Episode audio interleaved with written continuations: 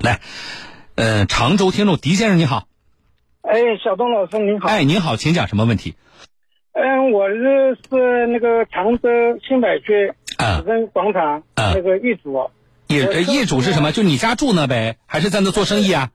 对，住住那里。啊，住那里好。感觉那个产那个房子产权是邱振林的产权。哦，好的，嗯，那个就是三月五号傍晚，啊那个我的我家那个车子，那个奥迪 N 六吧，啊停在那个就是福生广场那个车库下面是地下的那种吗？啊，地下的那种吗？对，地下的那种。啊，地下的停车库啊，好，嗯，地下停车库我们是缴了是三千六百块钱，三千六是什么？是租的车位的一年租车位的钱，还是一个月？一年的。好，一年租车位的钱三千六，对吧？对我我问了这个物业的，就是抚顺物业，嗯，物业物业他跟我解释的是啊，六百块钱是他们的那个服务费。呃，服务费，那三千块钱就是那个场呃那个车位的租赁费呗。对，那个还有那个三千块钱是交给那个常州金诺 GC 开发有限公司的啊， 对，就是就是车位的租赁费，这个不说了，我时间有限啊，你就说吧，你在那租了个车位，对吧？你们家也住呢，对不对？然后呢，那车怎么了？奥迪 A 六怎么了？车子就是第二天早上八点十七分，我儿子来开车，嗯发现那个副驾驶那个玻璃，整块玻璃被全部砸碎了，砸碎哦，了被砸碎了。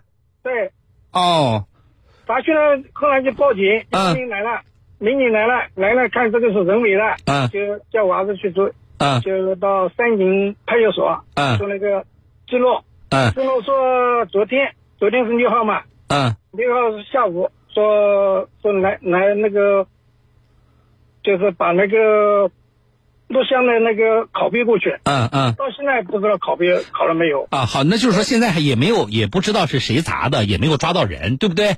对，哎，好了，那你你来找我，你想问什么？你告诉我。我我问你呢，就是这个车子，就是你你找了呢，肯定现在都戴口罩，你不一定能人脸识别的出来。茫茫人海，你到哪里去找？肯定找不到这个里边的人。那我就想找这个就是停车的那个承包开发承包商来理赔我这个车子的损失。啊，就是找物业嘛，对吧？来来承来这个赔这个损失，可不可不可以？是不是？对，万一他来听我说，听我说，你的问题我知道了，我我先告诉你可以怎么办。你肯定是找了物业了，物业不赔，对不对？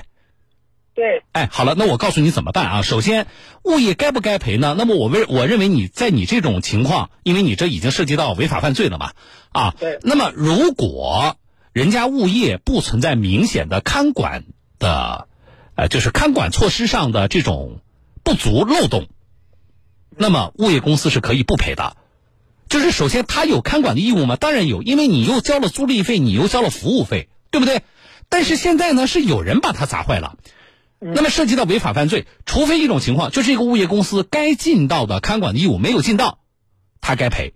如果说物业公司说，听我说啊，如果说物业公司说我们该尽的看管义务都尽到了，那么他可以不赔。但是这个怎么办呢？你说我们协商协商不来，那么呃，那可以起诉。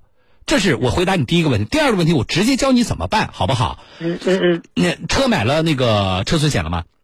嗯买了吗？好了，买车损险了，就找你投保的这辆奥迪 A 六投保的保险公司去理赔。车损险里涵盖一个险种叫做玻璃险。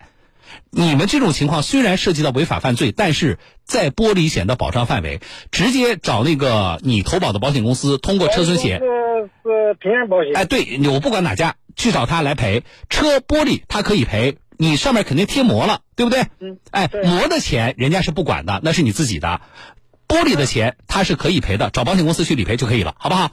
那保险公司他他说是人为的，他们不不予理赔。打幺二三七八投诉他，或者你打平安保险，平安保险有一个我记不清平安保险的客服热线是多少，你找客服热线，你告诉他，你说我们问过省电台了，我的这种情况在玻璃险的，你就直接点给他，明白吗？你说我这种情况就在玻璃险的理赔范围，你们就应该赔，哦，这么告诉他。如果说你你打的是客服热线投诉吗？那么如果你当地的你是哪的常州对吧？那么常州的公司仍然说我不赔，那你来找我。行行行，你自己先去打平安的客服热线，你就告诉他，你说我们问过省电台的小东了，这种情况通过我投保的玻璃险是可以赔的，玻璃险在车损险里边儿你在保单上是看不到玻璃险这三个字的，你知道吧？但对是对对它包含在车损险里边儿，所以你就跟客服说，你说我是了解的，我问过小东了，那么你们应该赔，嗯，好好的，不好？好的，好了，的就这么说，再见啊！来，赶紧，我我来，哎哎，时间不长，三条广告，我马上整理一下，我来连线那个我们的专家啊。